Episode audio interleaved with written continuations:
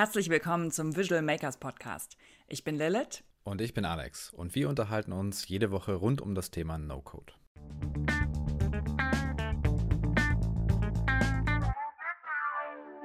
Wir freuen uns sehr, heute Sarah Berger im Podcast begrüßen zu dürfen. Sarah ist Gründerin von der Biberei, einer Agentur für nachhaltige Software. Außerdem setzt du dich ein für Mut für digital und für neue Führungskonzepte. Was heißt das denn eigentlich alles? Ja, hallo, erstmal danke, dass ich hier sein darf. Ich freue mich ganz arg, heute mit dem Podcast mit euch machen zu dürfen. Genau, äh, sehr schöne Anmoderation, da habe ich gar nicht mehr so viel hinzuzufügen, ähm, außer wie gesagt Sarah Berger, ähm, Gründerin und Geschäftsführerin der Biberei. Ich bin äh, studierte Wirtschaftsinformatikerin und ich liebe es, Software zu entwickeln für, äh, für meine Kunden, die damit auch einen Mehrwert haben. Sehr cool. Wie war so dein Werdegang bisher so in der Tech-Welt? Genau, also ich bin, äh, ich habe 2010 angefangen, Wirtschaftsinformatik zu studieren.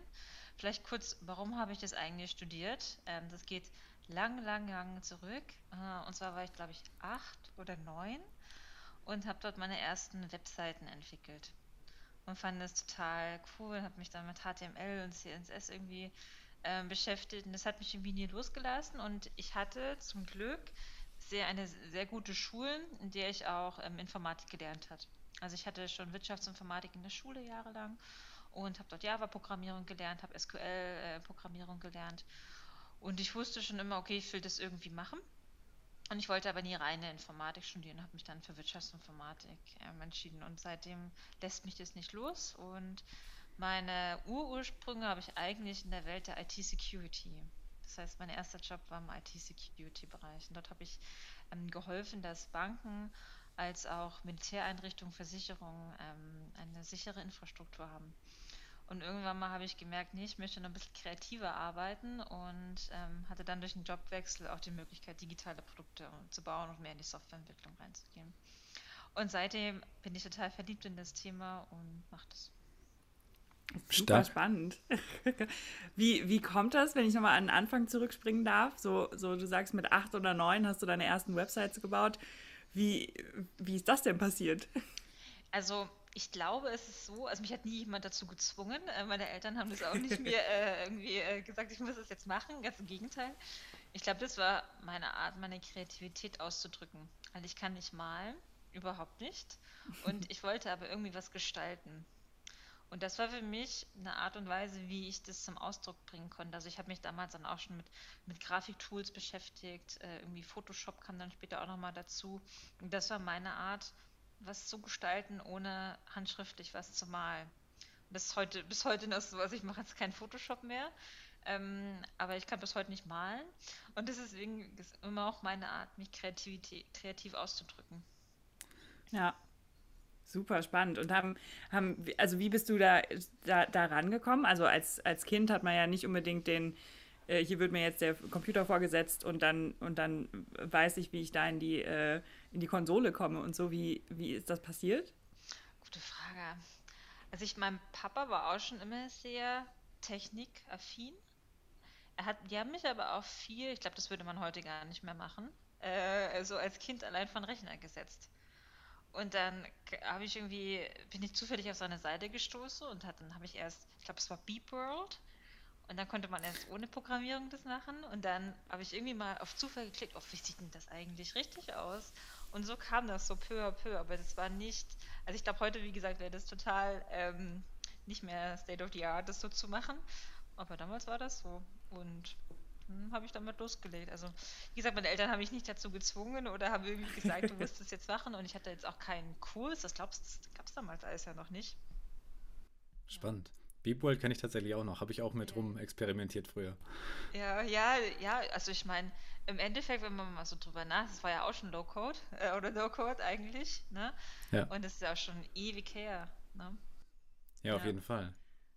Krass, cool. Und du warst danach ja auch, also zum Studium warst du ja auch echt viel in der, in der Weltgeschichte unterwegs. Ähm, Habe ich äh, heute mal ein bisschen auf deinem LinkedIn-Profil äh, ja. ge gestalkt. ja. Kannst du da ein bisschen was zu erzählen, wie das so war, äh, da durch die Welt zu reisen mit deinen Studien? Ja, also ich hatte das Glück, ich habe ein duales Studium gemacht, also für Wirtschaftsinformatik. Und ich hatte zwei Auslandseinsätze. Einmal ähm, einen Theorieeinsatz, das war in Kalifornien. Das war in San Marcos, das ist die kleinste Uni in Kalifornien.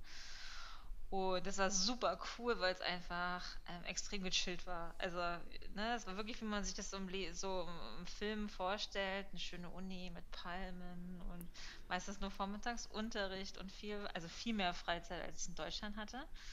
Und dann bin ich zurück, da war ich ein halbes Jahr. Und dann bin ich für einen Praxiseinsatz, äh, weil beim dualen Studium habe Theorie dann Praxis, äh, bin ich nach Rumänien gegangen. Und das war komplett der, das Gegenteil.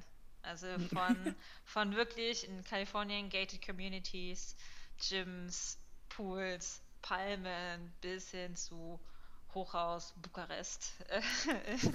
Richtig rein. Äh, ich kann kein Rumänisch. Ähm, aber ich muss sagen, ich fand Kalifornien extrem cool und ich bin danach ja dann auch noch öfters mal nach Kalifornien, auch beruflich gegangen.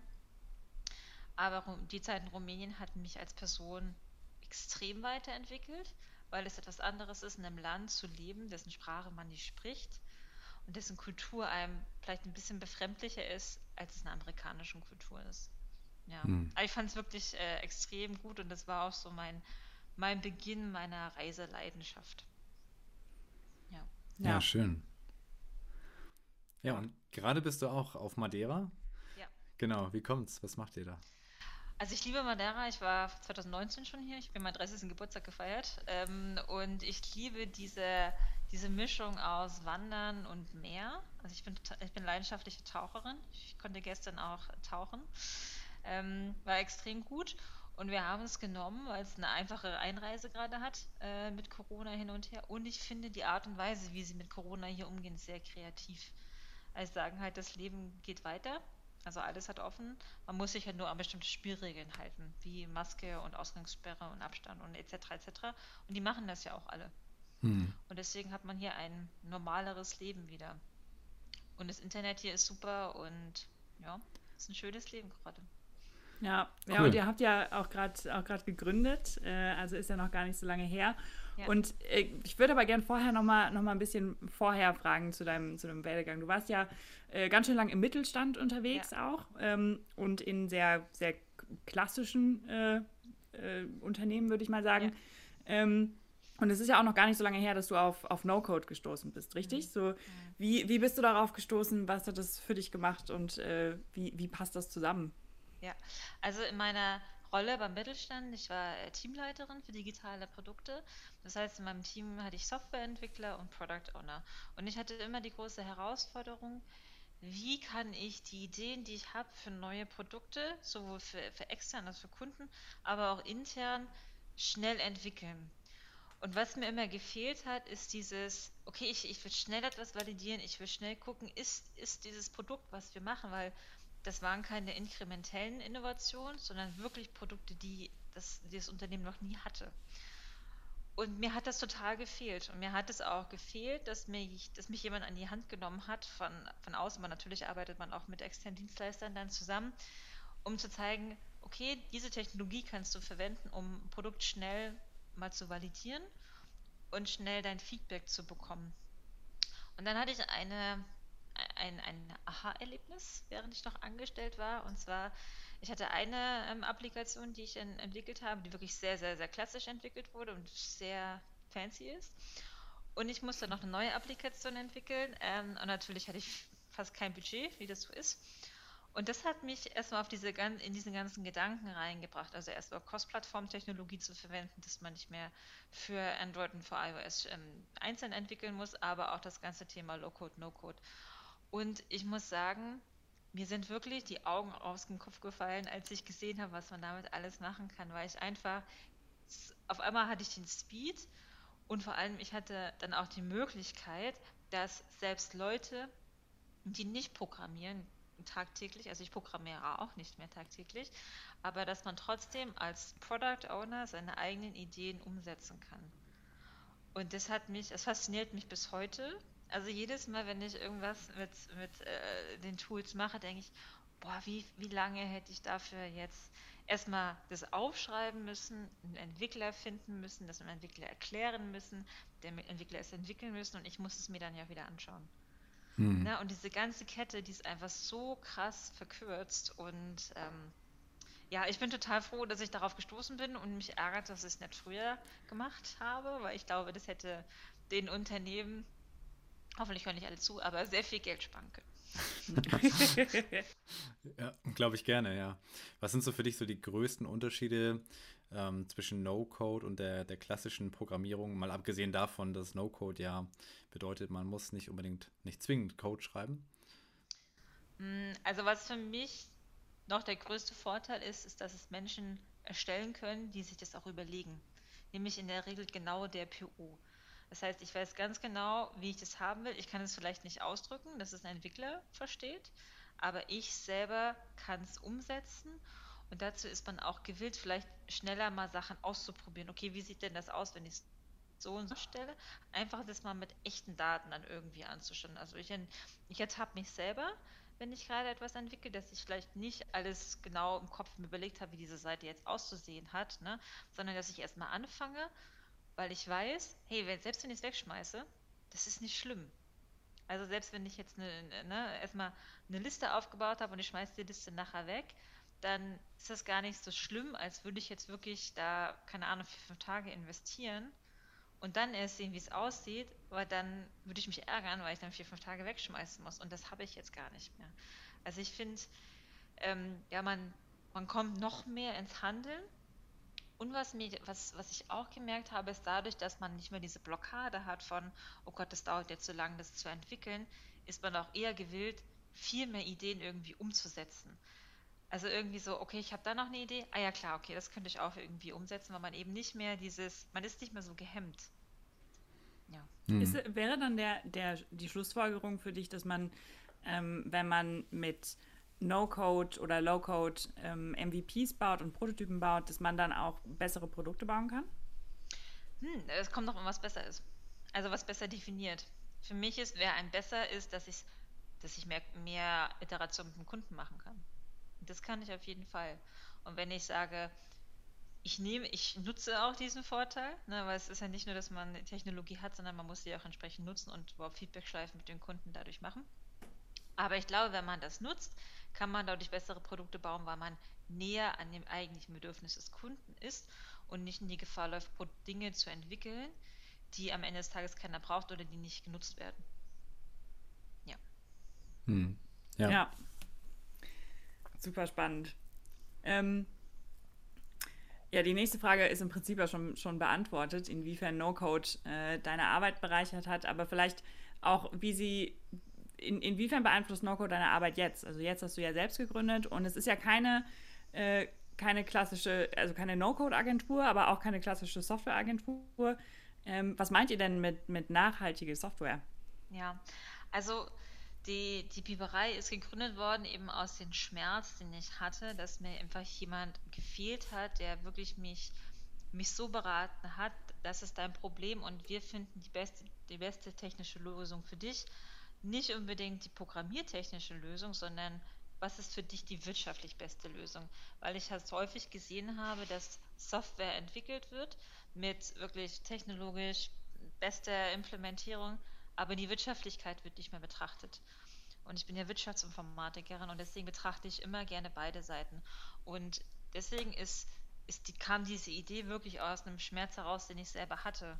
Ne, nämlich, dass man sagt, okay, das ist, das ist mein Problem. Dieses Produkt möchte ich, äh, möchte ich lösen und dann möchte ich entwickeln. Wie kann ich denn damit starten? Und was, was wir jetzt machen als Biberei, wir sind, äh, verkaufen ja keine, keine Dienstleistung, also als Software. Ne? Also wir verkaufen jetzt nicht Bubble oder wir verkaufen nicht was auch immer, sondern was wir halt verkaufen ist das Wissen zu transferieren, zu sagen, das ist dein Problem, dieses Produkt möchtest du lösen oder dieses Produkt möchtest du entwickeln. Alles klar, dann gibt es entweder kannst du diese Möglichkeit nehmen oder du kannst diese Möglichkeit nehmen oder du kannst diese Möglichkeit äh, nehmen. Und das kann Low-Code sein, muss es aber nicht. Das kann eine Software-as-a-Service-Plattform sein, muss es aber nicht. Und in manchen Fällen macht es vielleicht sogar doch Sinn, das selber zu programmieren. Aber genau dieses, diese Möglichkeit zu geben, das ist das, was, ähm, ja, was wir gerne machen wollen. Also es ist, wir sind keine, ich nenne das immer Code Monkeys, äh, dass wir halt irgendwie ein Lastenheft bekommen und das runterentwickeln, das machen wir nicht. Sondern dadurch, dass wir halt sowohl auch Produkte entwickelt haben, selber als Product Owner unterwegs waren, können wir natürlich auch immer helfen, okay, wie muss eigentlich ein MVP aussehen? Sind deine Hypothesen richtig aufgestellt? Was willst du dazu eigentlich entwickeln? Und macht es langfristig Sinn, das mit dieser Technologie durchzuführen oder nicht? Genau, deswegen sind wir, also, also gut gesagt, wir sind keine Low-Code-Agentur, aber auch keine klassische Programmierfirma. Genau, aber ihr setzt dann trotzdem Projekte zusammen mit Kunden um, oder? Absolut, ja, mhm. ja, klar. Ja, ja, also wir sind, wir machen nur ähm, Unique-Geschichten. Äh, also jedes jeder, jede Lösung oder jedes Problem, was wir lösen, ist speziell für den Kunden und auch immer in Zusammenarbeit mit dem Kunden. Ja, okay. Was mich auch super interessieren würde, ähm, wie war das so, als ihr mit dem Gedanken gespielt habt, jetzt ähm, selbst zu gründen? War das irgendwie, was weiß ich, gedanklich so ein Riesenberg, der vor euch war? Habt ihr da irgendwie Angst vor gehabt oder äh, wie war das für euch? Was habt ihr gefühlt dabei? Also ich habe mich mit dem Thema Gründung schon sehr lange beschäftigt. Und zwar, ich habe 2017 ein MBA gemacht im Entrepreneurship. Also da war schon so dieses, ne, es kam mal in den Gedanken rein. Und ich hatte auch schon diverse Ideen von äh, der, äh, ich habe es glaube ich schon mal erzählt, die, die Online-Bestattungsagentur, die ich äh, gründen wollte, wo du selber, während du noch lebst, deine eigene Bestattung planen kannst. Also in Form von, okay, wie soll, wie soll der Ablauf sein, welche Blumen will ich, welche Musik will ich, aber auch, welche Verträge habe ich, so vorsorgetechnisch. Das haben wir aber nicht umgesetzt, es war noch ein Studienprojekt. Im Nachhinein wäre es vielleicht ganz gut gewesen zeitlich, aber naja, weiß man ja alles nicht. Von dem her ist, ist der Gedanke Gründung war mir schon nicht, nie fern. Und ich habe auch in den Bereichen, wo ich gearbeitet habe, das war immer schon so ein Intrapreneurship. Also so dieses unternehmerische Denken, das war schon immer mein Job und hat mir immer gut gefallen. Und während Corona habe ich einfach gemerkt, okay, da muss noch was anderes sein, als immer nur 9 to 5 zu arbeiten. Und ich habe mich in der Zeit ähm, gefühlt so ein bisschen wie so ein Hamsterrad, wie so ein Hamster ein Hamsterrad, was immer schneller und schneller und schneller rennt, ohne halt zu wissen, ist es wirklich das, was ich gerne machen möchte. Und ähm, ja, dann kam eben die Idee und eigentlich, also ich, ich sage ja immer wir, vielleicht erzähle ich auch mal, wer wir ist. Also wir sind aktuell noch zu zweit und äh, die Besonderheit ist, ähm, ich habe zusammen mit meinem Mann gegründet. Mein Mann und ich, wir kennen uns schon seit ähm, elf Jahren und wir sind, er ist auch Softwareentwickler, also daher kommen wir uns auch aus dem Studiengang. Und ich habe am Anfang immer gesagt, mit dir möchte ich nie gründen, weil äh, mir ist unsere Beziehung dann doch wichtiger als die Firma. Das ist immer auch noch so. Und dann durch ein Zufallsprojekt ähm, haben wir eine Aufgabe bekommen, das war auch unser erster Referenzkunde, nämlich ein ehemaliger Kommilitone von mir, der gerade ein sehr spannendes Projekt äh, entwickelt, nämlich eine Finanzbildungsplattform um das, was wir halt mit Softwareentwicklung zu machen, ist im Finanzbereich zu machen, dass einfach viel mehr Leute den, den Zugang zu, dazu bekommen, nämlich Finanzbildung sich selber anzueignen. Und der hat uns dann von einer App-Idee ähm, erzählt und also gar nicht als, ja, bitte setzt es doch mal um, sondern einfach um ein bisschen Austausch, weil er eben wusste, dass ich mich damit beschäftige.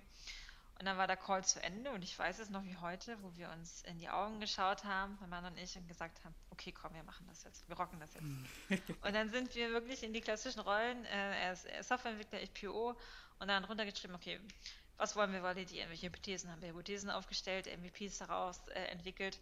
Und äh, innerhalb von zwei Wochen hatten wir den ersten MVP fertig, damals noch nicht mit ähm, No-Code, sondern mit einer Cross-Plattform-Technologie, Firebase und Flutter.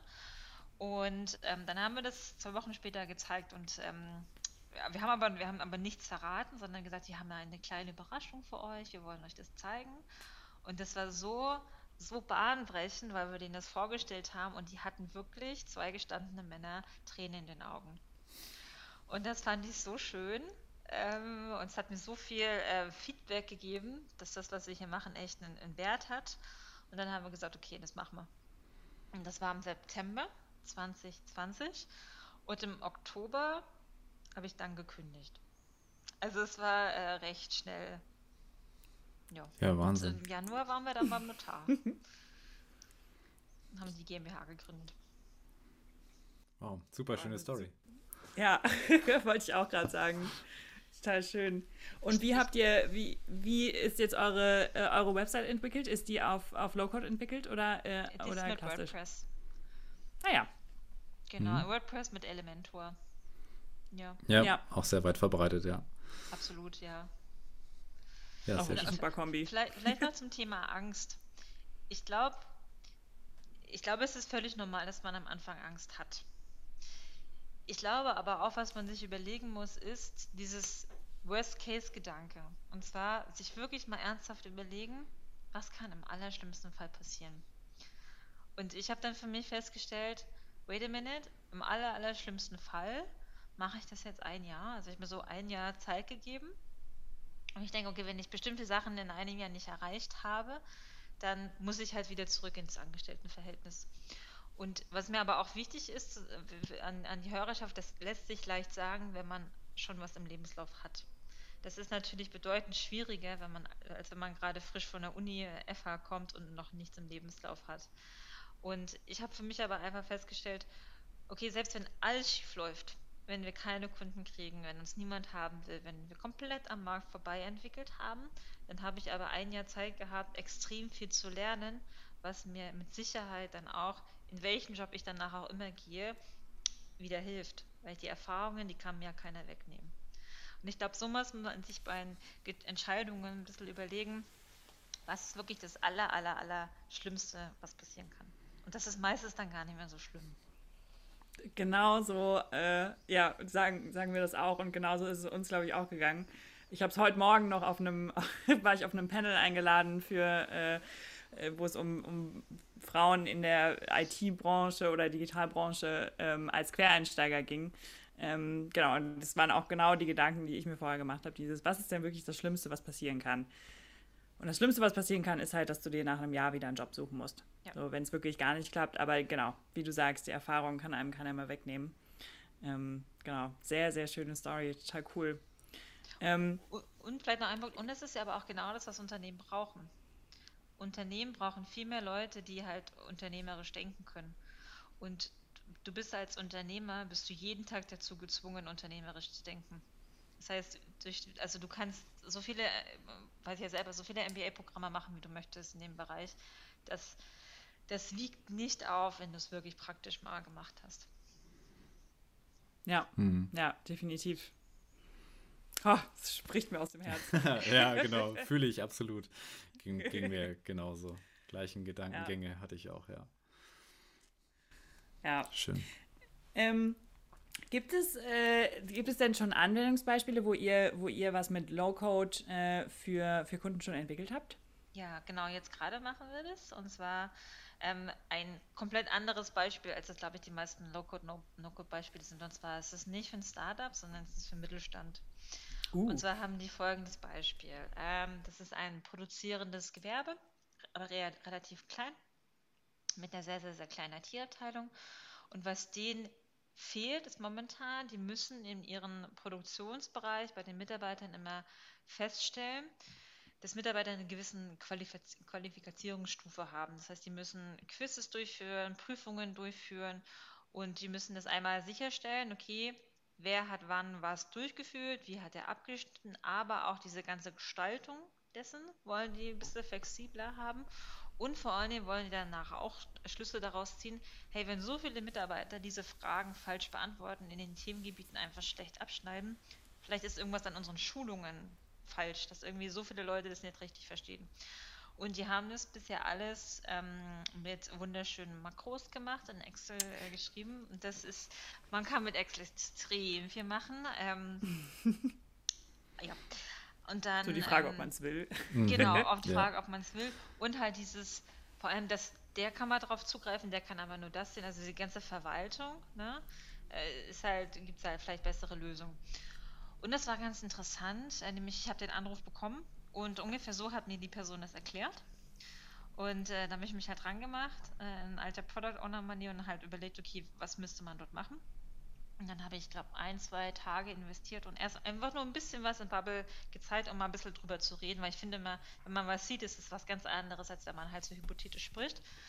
Und die waren total begeistert davon. Und deswegen freue ich mich natürlich auch, dass wir den Zuschlag dafür bekommen haben und das entwickeln wir gerade für den und für die. Und was ich halt so, so spannend finde, ist, das ist jetzt kein typisches Beispiel, weil die meisten Beispiele in dem Bereich sind ja eher aus dem Startup-Bereich etc. etc. Und das ist für mich genau das, was man damit so schön machen kann. Nämlich ich kann, kann Dinge digitalisieren oder Prozesse digitalisieren, die ich sonst mit normaler Softwareentwicklung nicht digitalisieren könnte, weil sie viel zu teuer sind. Ne? Also wenn ich jetzt 50, 60k oder 70k dort investieren würde, dann da habe ich keinen positiven Business Case mehr draus.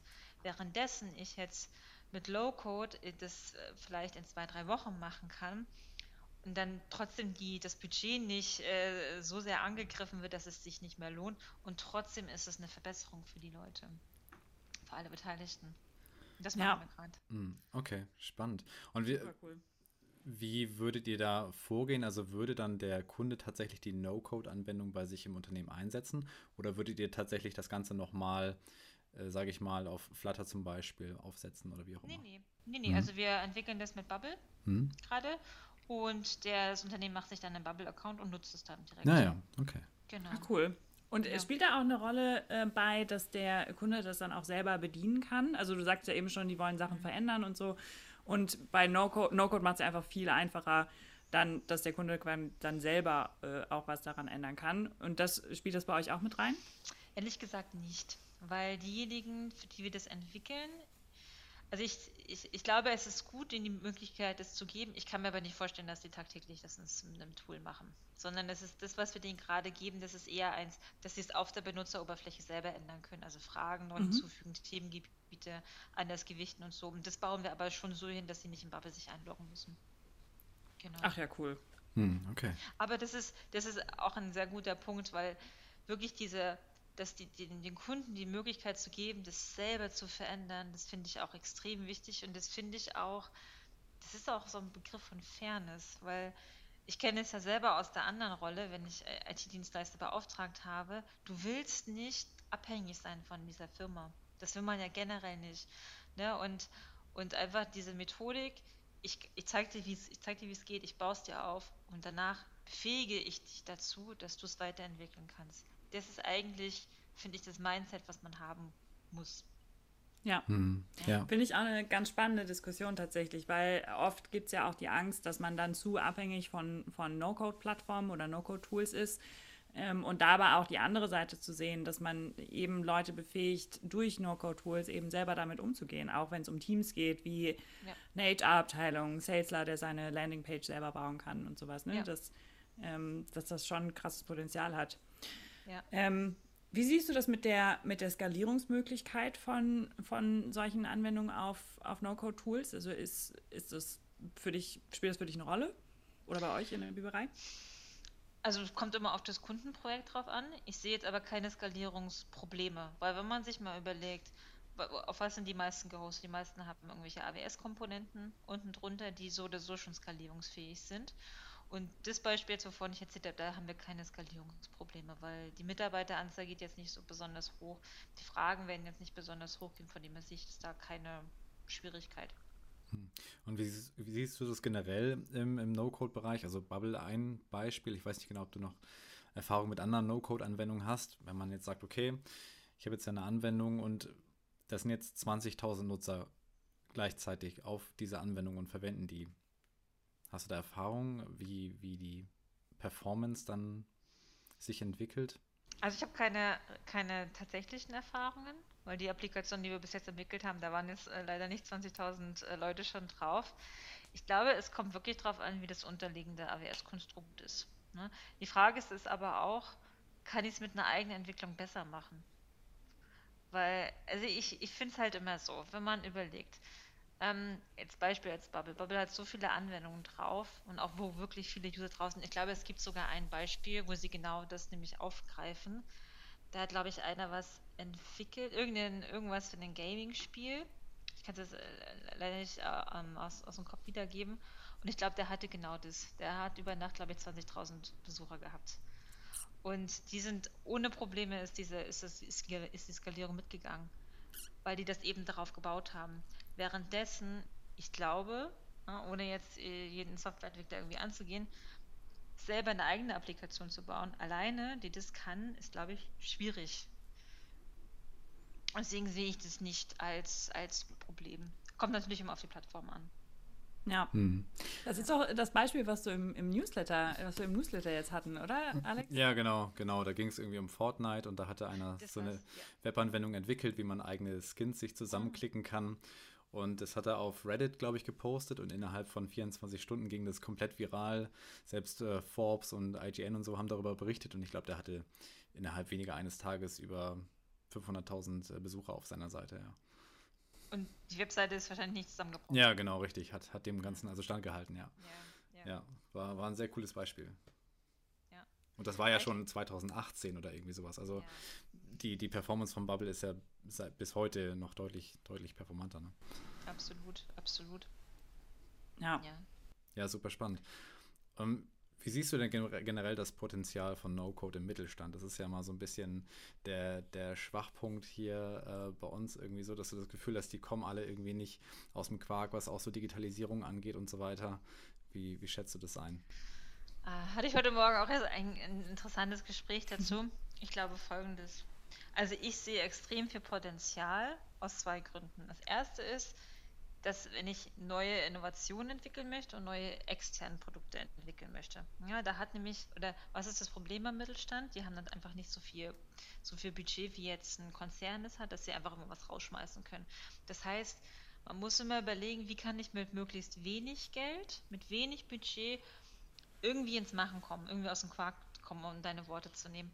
Und ich finde, dort ist die, die No-Code-Möglichkeit so so krass wichtig, weil ich ja einfach wirklich mit wenig Geld irgendwie mal rausgehen kann und auf die Straße gehen kann und was ausprobieren kann und dafür eben mich nicht äh, unendlich verschulden muss.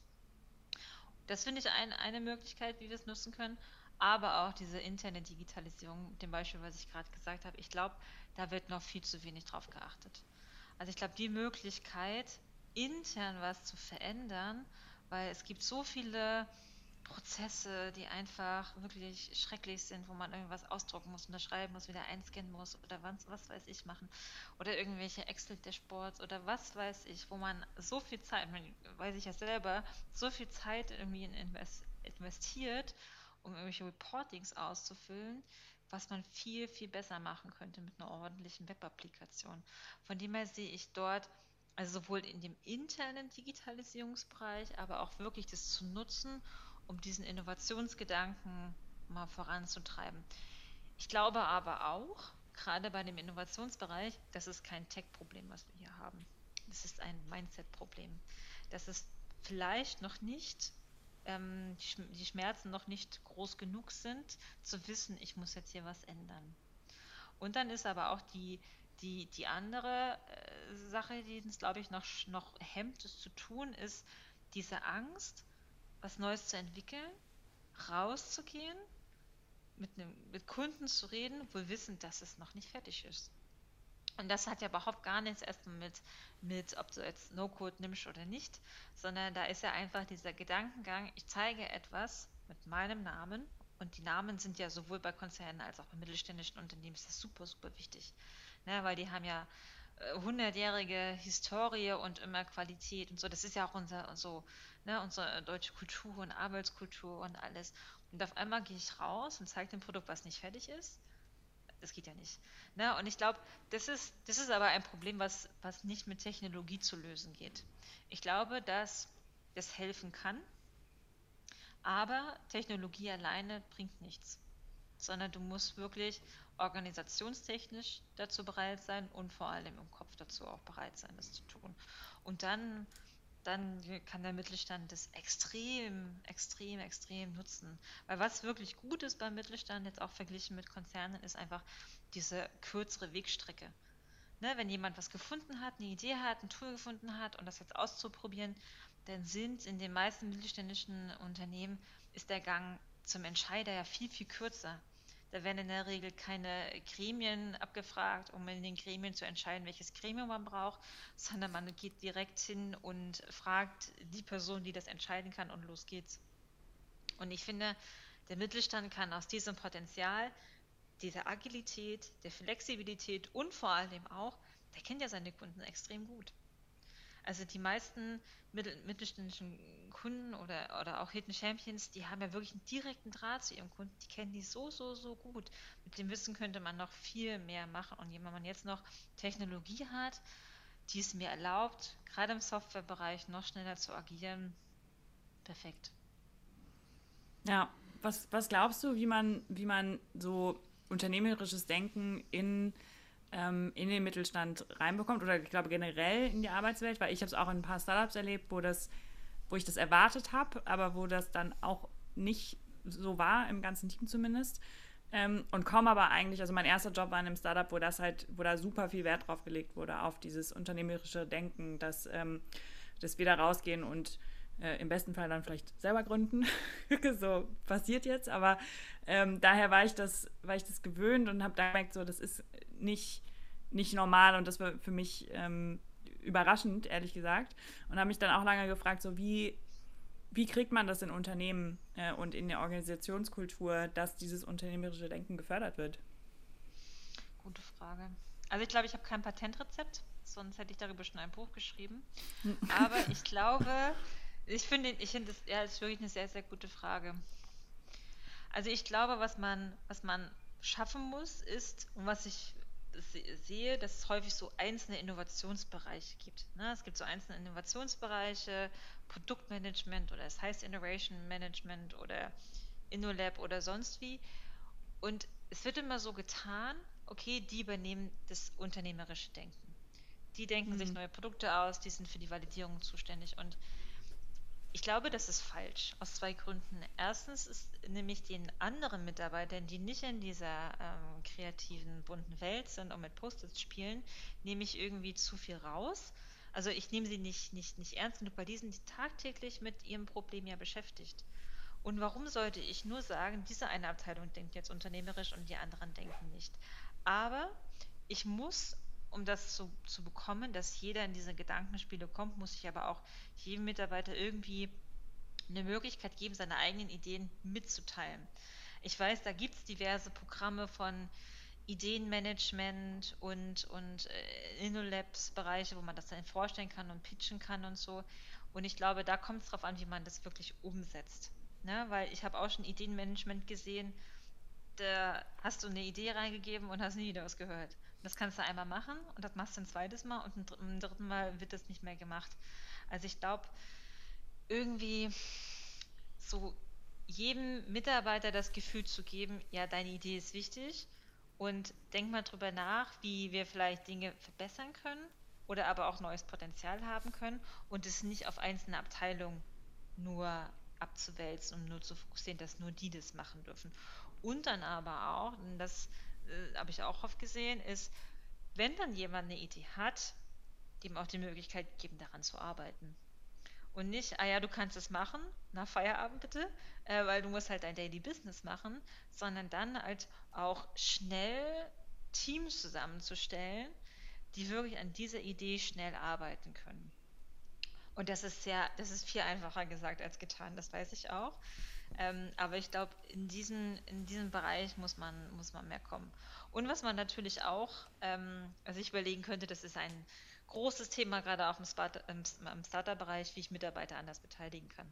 Na, weil ich sag mal, Bezahlung ist eine Intensivierung und wenn ich halt unabhängig davon, ob ich jetzt Ideen bringe oder nicht, das gleiche Gehalt habe und nicht irgendwie so einen Anteil noch davon habe von dem Gewinn des Unternehmens, ist auch schwierig. Und ich glaube, da könnte man vielleicht auch noch mehr ähm, in die Richtung gehen. Ja, ist ja auch gerade äh, gerade oder vor, ja, ja. vor ein paar Monaten dieser Gesetzesentwurf, ja. der leider äh, das Problem nicht so richtig löst, äh, was wir in Deutschland mit Mitarbeiterbeteiligung haben. Ähm, ja, ja, aber bin ich bei dir. Und ich glaube auch, dass das Geld nicht mehr allein als Incentivierung mhm. reicht, weil es da einfach noch viele andere Jobs, die ähnlich viel oder mehr Geld bringen ähm, und dass da die Incentivierung einfach eine, eine andere in der, in der heutigen Welt ist. Ähm, du hast mir ja im Vorgespräch auch ein bisschen erzählt, ähm, meine ich, wie, ähm, wie die, also noch in da, als du noch angestellt warst und du äh, von Bubble erzählt hast, auch deinen Entwicklern und so, wie die das erstmal aufgenommen haben ähm, und dass da, dass sie erstmal nicht so begeistert waren. Ja, ja.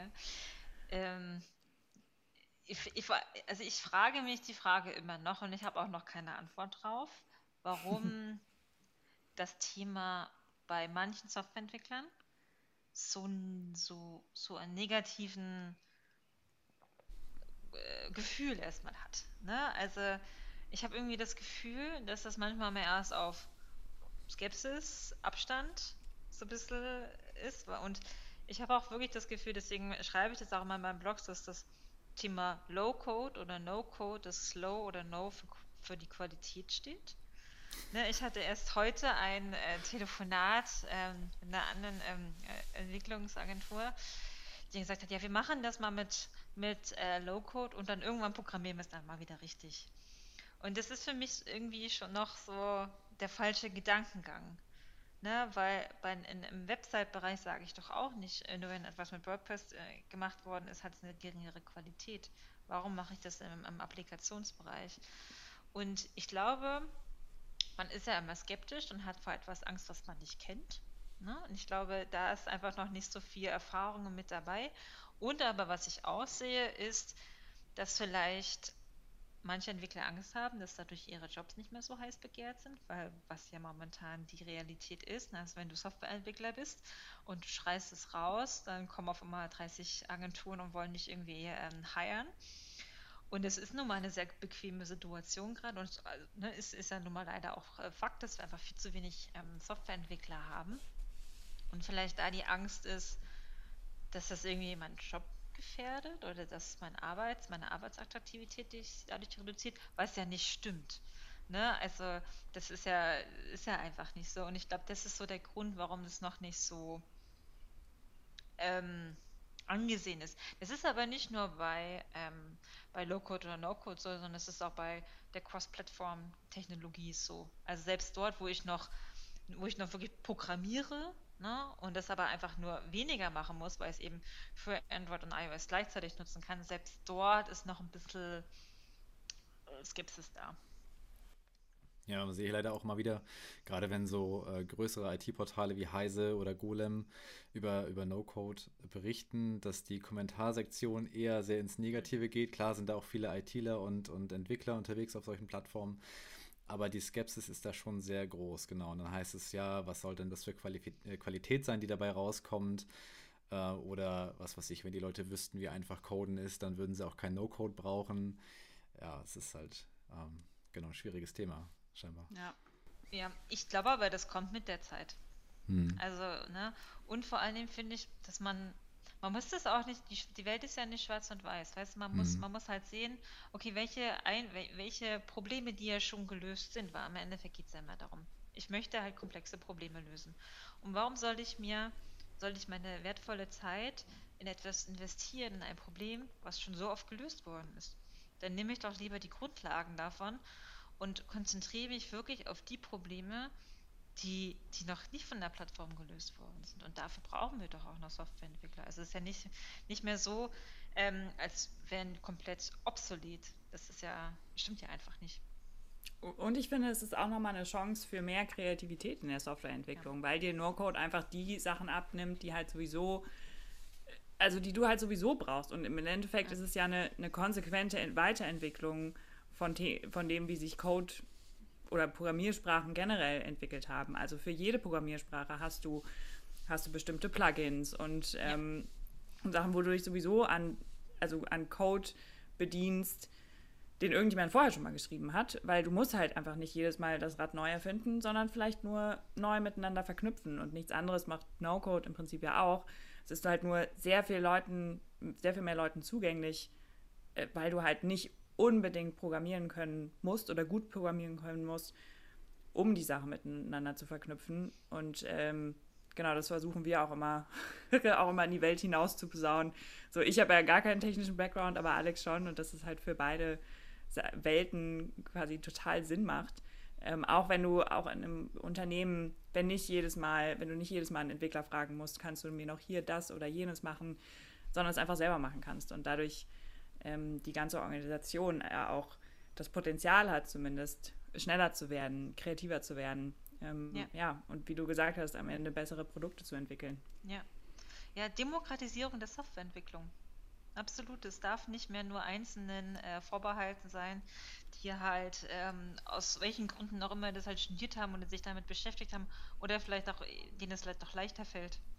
Ne, sondern es muss halt allen zugänglich sein die sich damit beschäftigen ja. müssen. Mhm. Ne? Und für, für und gerade auch dann Fragen wieder, okay, wie, wie kannst du vielleicht auch Local-Plattformen miteinander verbinden, etc., etc. Da brauchst du dann auch vielleicht wieder jemanden, der ein bisschen mehr Erfahrung da drin hat. Und das ist aber auch alles ja nicht schlimm, ne? sondern äh, wie du schon gesagt hast, die Entwickler kriegen dann halt nicht immer wieder den gleichen, äh, die, die, gleiche Frage irgendwie, wie viel kostet diese Web-Applikation zu machen, sondern äh, können sich dann halt mit schwierigeren Themen beschäftigen und die auch ja mehr challenged, challengen. Ja. Ja. Ja, total. Auf jeden Fall. Nochmal vielleicht grob zusammengefasst, was waren so deine drei größten Learnings aus No-Code? Meine drei, drei größten Learnings. Ähm, also ich bin ein bisschen überrascht, wie viel Skepsis ist. Also ich wusste es da, aber dass es so viel ist, hätte ich nicht gedacht. Und was ich auch sehr spannend finde, ist den kulturellen Unterschied, den wir gerade noch haben. Also wenn man mal ein bisschen außerhalb von Deutschland guckt, ist ja die, die Welt, die, die Low-Code-Welt deutlich ausgeprägter. Das, also diesen krassen Unterschied hätte ich nicht erwartet. Ähm, und dann aber auch, wie wichtig es ist, sich geeignet, also dieses richtige Tool rauszusuchen, mit dem man sich auch gut identifizieren kann. Und was ich da gemerkt habe, jetzt auch mit der, mit der Applikation, die wir entwickeln, wie gut es ist, eine aktive Community zu haben, wo du einfach eine Frage äh, stellen kannst und du hast einfach gesehen, dass sich schon mehrere Entwickler damit beschäftigt haben oder mehrere User sich damit beschäftigt haben. Und das ist für mich wirklich auch ein Qualitätsmerkmal, wirklich, wie viele Leute sich mit dem Thema schon beschäftigt haben und dir einfach Hilfestellung geben können. Ähm, ein, anderes, ein anderes Learning, ich glaube, das dritte Learning ist, dass es dir schon noch hilft, wenn du Applikationen machst, selbst wenn du sie mit Low-Code oder No-Code machst, dass es dir hilft, wenn du weißt, wie Software funktioniert. Also das ist mhm. einfach diese, diese Gedankengänge, die du hast, ne, irgendwie, okay, wie muss ich jetzt den Workflow aufbauen? Ähm, wie kann ich nochmal einen Loop richtig setzen? Okay, wo speichere ich welche Daten hin? Speichere ich die Daten bei der Erstellung? Rufe ich die Daten bei der Kalkulation wieder im Frontend ab? Und, und, und, und das sind ja Gedankengänge, die, da hilft dir zwar Low-Code und No-Code in der Entwicklung, aber die Gedankengänge musst du dir trotzdem vorher machen. Und deswegen glaube ich es auch, dass die Kombination zwischen wenn sich jetzt ein Entwickler, der, der, Entwickler, der Erfahrung hat im Bereich Softwareentwicklung, wenn der jetzt Low-Code, No-Code nimmt, dann ist der noch mal schneller. Das ist jetzt mal meine Hypothese, weil er einfach so bestimmte Gedankengänge sich schon vorher macht, weil er es einfach tagtäglich schon gemacht hat. Und ich glaube, das hilft immer noch weiter, wenn man einfach sagt, okay, ich muss zwar nicht programmieren mehr bei den, bei den Tools, aber trotzdem muss ich mir eben Gedanken machen, wie baue ich eine Software auf. Ja. ja, definitiv. Also ich hatte, ich habe quasi die andere Richtung genommen. Also ich, ich komme aus absolut, ich konnte vorher nicht mal mit Excel umgehen und bin dann in die Tech-Welt gerutscht. Äh, bei mir hat es No-Code möglich gemacht, äh, dass ich auch, also ich habe auch so einen Web-Development-Kurs gemacht, äh, äh so ein Einsteigerding und ähm, und durch, durch vor allem die Automatisierungstools habe ich halt verstanden, okay, wie schicke ich Daten hin und her, wie funktionieren Datenbeziehungen, Datenhierarchien, wie baue ich eine Datenbank sinnvoll auf, ähm, wie muss ich Daten formatieren, um die so und so im Frontend anzuzeigen ähm, und solche Sachen und habe mich äh, ordentlich oft auch mal richtig verbaut. Also No-Code heißt ja auch nicht, dass man sich nicht verbasteln kann. Mhm. Ähm, aber das finde ich auch das Schöne, dass du dass du es einerseits dadurch lernen kannst, also lange nicht auf dem, auf dem Level von einem Entwickler, aber so, dass es eben reicht.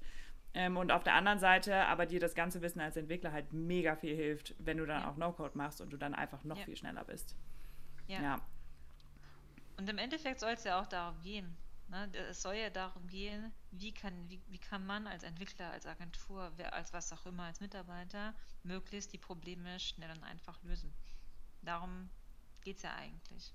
Ne? Und, und welches, ich so am, am besten am Ende des Tages nutze ich dieses Werkzeug, wie es ja auch ein, ein Handwerker macht, was mir am besten dabei hilft, dieses Problem zu lösen. Ja. Ja. Ah, Schön. Ich glaube, das rundet das Ganze echt gut ab. ja, das glaube ich auch. Ähm, letzte Frage noch. Ähm, wo wo geht es für euch in den, wisst ihr das schon, wo es für euch in den, in den nächsten Monaten hingeht? Worauf konzentriert ihr euch? Wie, wie wollt ihr gerade weitermachen? Also wir gehen zurück nach Deutschland dann. Erstmal, ähm, also für uns ist dieses Jahr das Experimentierjahr. Also wir haben, wir sind jetzt kein Unternehmen, was gesagt hat, okay, wir müssen jetzt so und so Wachstumsziele haben. Und wir sind auch kein Unternehmen, was sagt, okay, wir wollen das Unternehmen in fünf Jahren verkaufen. Das ist überhaupt nicht. ähm, sondern es ist äh, ein Unternehmen, was wir wirklich bis langfristig haben wollen. Ähm, wir sind gerade dabei, unser Geschäftsmodell vielleicht noch weiterzuentwickeln, weil aktuell verkaufen wir halt Zeit gegen Geld. So, ne, am Ende des Tages. Und unser größter Wunsch ist da irgendwie ein bisschen von wegzukommen. Ne, dass wir einfach Dinge in die Welt bringen, die unabhängig von uns als Person sind. Also unabhängig von, von unserer Zeit. Da gibt es ein paar Ideen, die muss ich aber noch ein bisschen äh, durchdenken lassen. Ansonsten ist wirklich experimentieren und schauen, was der Markt gerade möchte, wo, wo, wo, wohin uns unsere Reise bringt. Und dann aber auch interne Prozesse aufzubauen. Also und selber auch sich zu sich über sich auch zu lernen, wie man arbeiten möchte. Also ich meine, das ist jetzt hier so die erste Remote-Arbeitsweise. Das ist auch anders, wenn man es dann mal macht als wenn du es halt dir nur überlegst, okay, das, das könnte ich ja dann machen, weil niemand sagt mir mehr, wo ich sein muss, niemand sagt mir mehr, wann ich wo ne, zu sein habe. Aber das dann wirklich tatsächlich umzusetzen, ist nochmal eine andere Seite. Also es, dieses Jahr ist wirklich ähm, experimentieren, lernen und ähm, überlegen, was welchen Schritt man als nächstes machen könnte. Aber bis, Super jetzt, schön. bis jetzt ist wirklich auch, ähm, wenn ich überlege, ich mache das jetzt seit Februar Vollzeit wie viel ich seitdem gelernt habe, das kommt mir vor, ich meine, das sind jetzt zweieinhalb Monate, ne? Das kommt mir vor, als wenn es drei Jahre wären, weil das irgendwie, ne, ist so mhm. intensiv. Ja. Aber auch, ich meine, das wisst ihr, das kennt ihr wahrscheinlich ja selber, ne? Weil du halt dich auch nicht mehr mit Dingen beschäftigen musst, die keinen kein Wert haben. Also du hast hier nicht irgendwelche Meetings mehr, wo jeder sich irgendwas erzählt, ne? Und am Ende des Tages äh, hat es keinen Wert, sondern du machst dann nur wertvolle Dinge und aber auch sehr intensive Themen. Ne? Also kommt dann ein Problem auf, okay, du beschäftigst dich damit. Ne? Egal, ob es jetzt irgendwie im Steuerbereich ist, rechtlich oder wie auch immer, ne? sondern du, du lernst, du musst ja das lernen. Mhm. Also ist sehr spannend. Ja, auf jeden Fall super viele neue Themenbereiche, mit denen man sich vielleicht auch vorher gar nicht auseinandergesetzt hat, äh, die jetzt aber super wichtig sind. Ne? Das eigene Marketing, irgendwie, wie verkauft man sich und seine Dienstleistung, sein Produkt. Ja und das sind alles so Themen, auch äh, da musste ich auch erstmal ja, viel, viel lernen, wo ich mir dann im Nachhinein dachte, okay, eigentlich warst du relativ schlecht vorbereitet. Weil, aber ich meine, ist ja die Frage, wie man sich vorbereiten kann. Ne? Wahrscheinlich musst du einfach dann auch den, entweder machst du es nebenberuflich und baust dir was auf, oder du wagst halt den kalten, äh, den Sprung ins kalte Wasser und äh, musst halt lernen durch Schmerz. So ist es halt. genau. Ja, aber das klingt super spannend, äh, euer, euer nächstes Jahr. Wir wünschen dir auf jeden Fall super viel Erfolg. Ähm, danke, danke. Und äh, hoffen, wir hören auf jeden Fall noch, noch öfter mal was voneinander. Ich fand es ein unglaublich schönes, spannendes Gespräch. Äh, es hat mir sehr, sehr viel Spaß gemacht. Und ähm, genau, vielen, vielen Dank, dass du da warst. Natürlich, sehr gern. Vielen Dank, dass ich hier sein durfte. Ja, mir ging es auch genauso. Ich habe das super genossen, mit euch äh, hier zu sprechen und ähm, ja, kann super viel mitnehmen für mich. Wenn dir diese Folge gefallen hat, dann freuen wir uns, wenn du in der Apple Podcast App eine Bewertung für uns hinterlässt. Das hilft uns, in Zukunft besser gefunden zu werden. Und wenn du mehr über No-Code erfahren willst, dann schau doch gerne mal auf unserer Website vorbei, visualmakers.de. Ansonsten freuen wir uns, wenn du auch in der nächsten Folge wieder dabei bist. Bis zum nächsten Mal.